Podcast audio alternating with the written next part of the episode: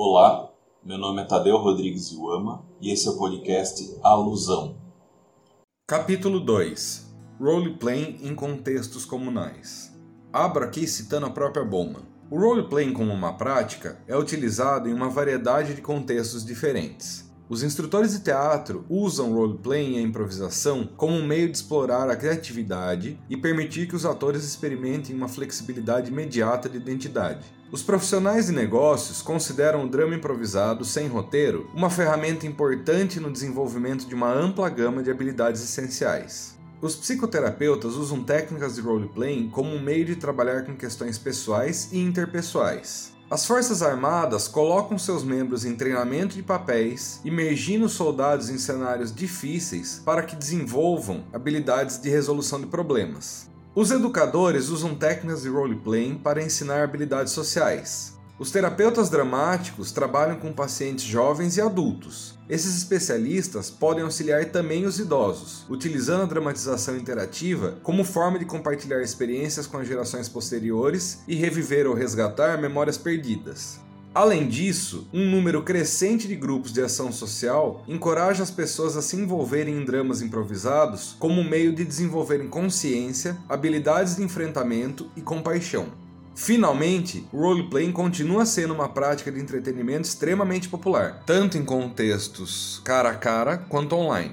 E esse é o argumento de partida da Bowman nesse capítulo. Ela vai discutir que as atividades que envolvem o desempenho de papéis, roleplay, são sempre orientadas para o outro. Isso vai trazer alguma reflexão sobre um caráter não egocêntrico, não narcísico. A Bowman vai inclusive contestar isso, ela vai falar que algumas formas de RPG e de grupos de comédia improvisada, por exemplo, incentivam a competição, então, a ideia de que não é competitivo não é uma coisa que ela concorda muito. Porém, mesmo nas atividades mais competitivas, os indivíduos formam uma teoria da mente, é o termo que ela sempre traz aqui, que é a capacidade de antecipar, responder e às vezes contraagir é, as ações de outras pessoas. Então, é sempre orientado para o outro. O grande argumento da Bowman aqui é que uma série de outras atividades que são bem já tradicionais, algumas arcaicas, envolve roleplay. E o capítulo é sobre isso, sobre exemplos de dramas interativos ao longo do tempo. Então vou dar uma passada aqui nesses exemplos. O primeiro é o teatro de improviso.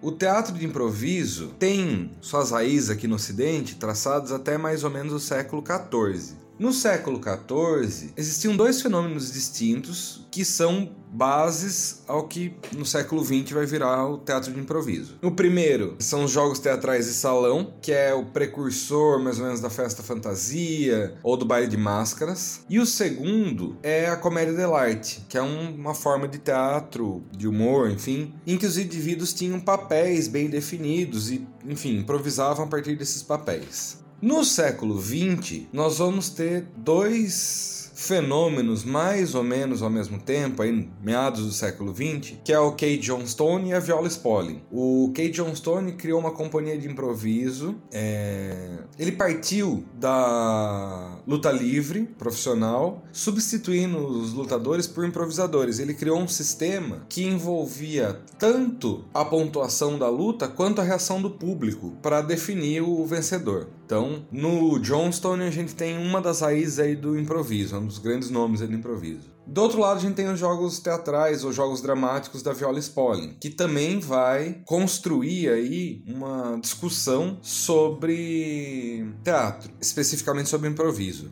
É interessante situar que ambos têm uma relação social muito forte. O Johnston vai se inspirar no teatro da classe trabalhadora para criar o, teatro dele, né, a, o sistema dele, e a Viola Spolin cria os jogos teatrais como uma forma de cruzar barreira cultural entre crianças imigrantes e crianças é, em situação periférica, que, enfim, na lógica estadunidense é o contrário, né? São as crianças do centro da cidade, enfim.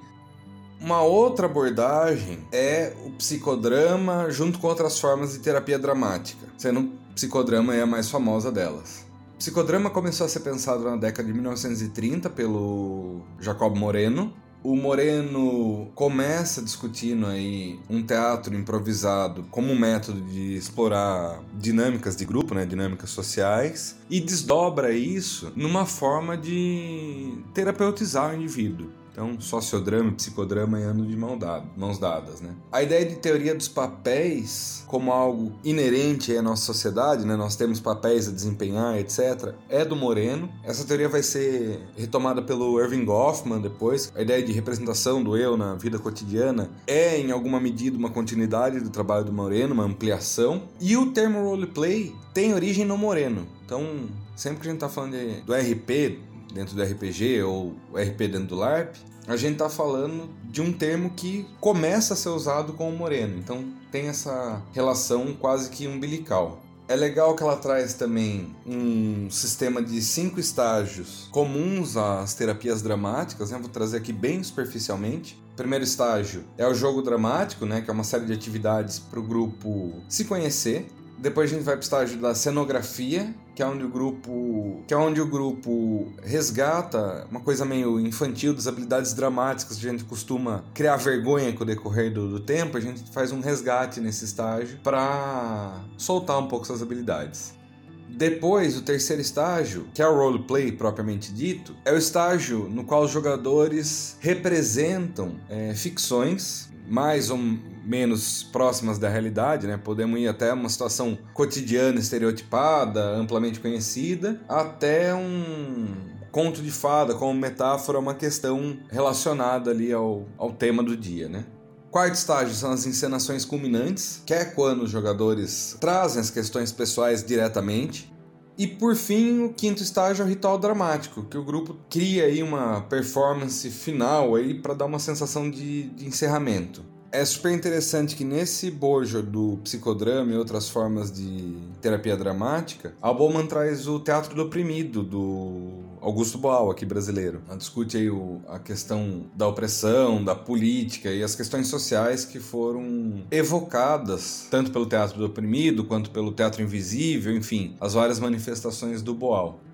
O terceiro exemplo que ela traz é o roleplay educacional e ela se baliza muito no drama processo. O drama processo foi popularizado pela Cecily O'Neill e a ideia é de que a gente usa a encenação do conteúdo para deixar o conteúdo escolar mais relevante, mais vívido, transformar numa vivência, né? É curioso que nesse contexto educacional ela vai para além da noção de educação escolar, vai discutir aplicações de negócios, né? ou seja, o uso na esfera profissional, usado para questões de gestão, liderança, comunicação, consciência ética, desenvolvimento organizacional, enfim, numa esfera mais ampla, a ideia de treinamento e também vai trazer o, a aplicação militar. A ideia de simulação e improviso vem sendo usada no treinamento de oficiais e do pessoal de inteligência desde a década de 1940. É, ela traz inclusive dados aí de que os militares dos Estados Unidos são os que mais gastam no mundo em simulação e treinamento. Para isso se consultam com desenvolvedor de jogo, cinema, enfim, parque temático, por aí vai.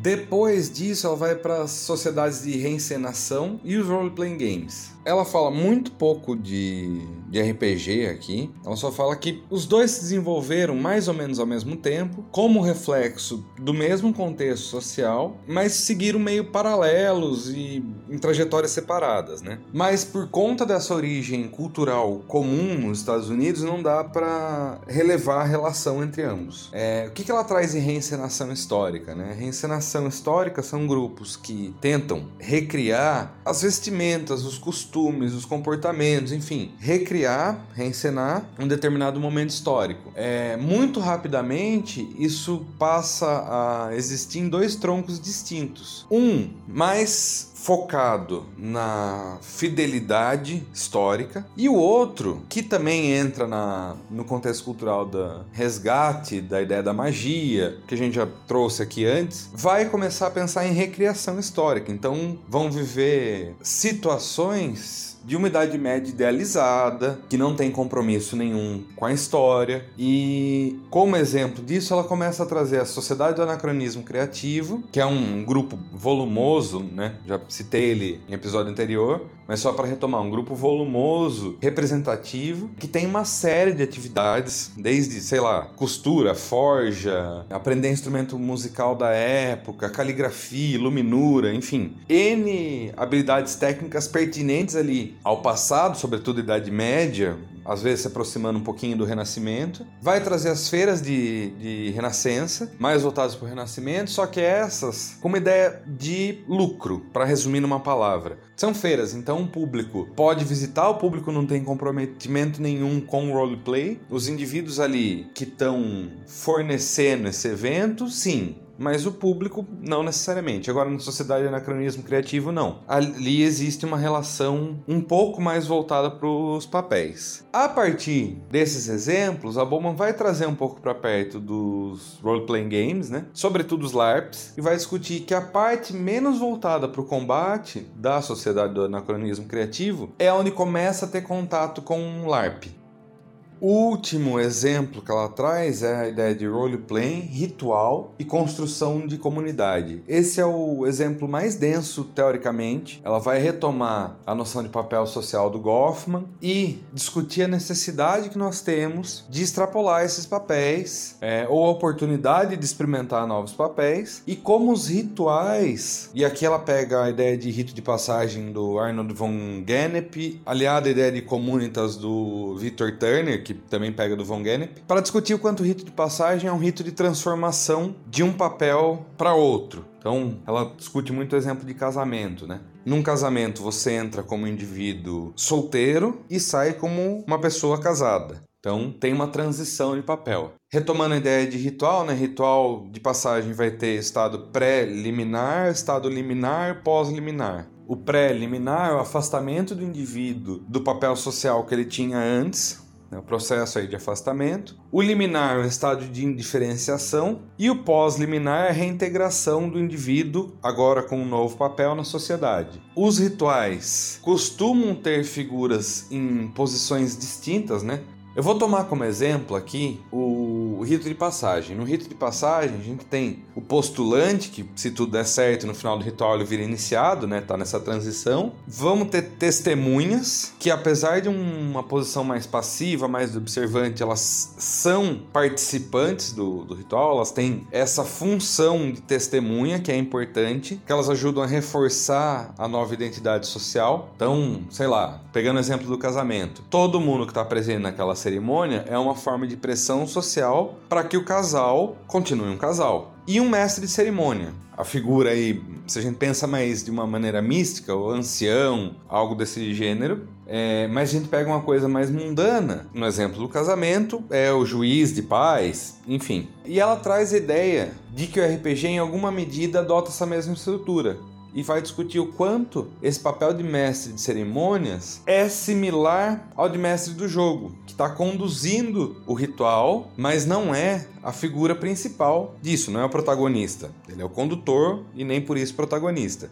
Por fim, ela vai começar a trazer algumas questões que por vezes são colocadas aí na conta da atividade roleplay. A mais famosa delas é que é uma atividade relacionada ao escapismo. É, ela até traz uma discussão materialista, né, a ideia de materialismo histórico, de que isso é uma forma de alienação. O tempo que a gente está fazendo isso, a gente não está de fato lidando com os problemas do mundo. E ela discorda. A ideia de que não, a gente está desenvolvendo às vezes habilidades ali. Pode ser escapismo? Pode. Existem casos? Existem. Existem exageros? Sim, existem. Mas porque existem alguns exageros, alguns casos de alienação, de escapismo, não dá pra gente recriminar a prática como um todo. O podcast Alusão é uma produção técnica com intuito de divulgação científica. A trilha sonora dos episódios é a música intro do álbum Solitude da banda Primordial Idol, da qual faço parte. As imagens do podcast foram criadas pelo artista visual Luiz Falcão, a quem agradeço. Para entrar em contato, enviar e-mail para tadeu.rodrigues.iuama.gmail.com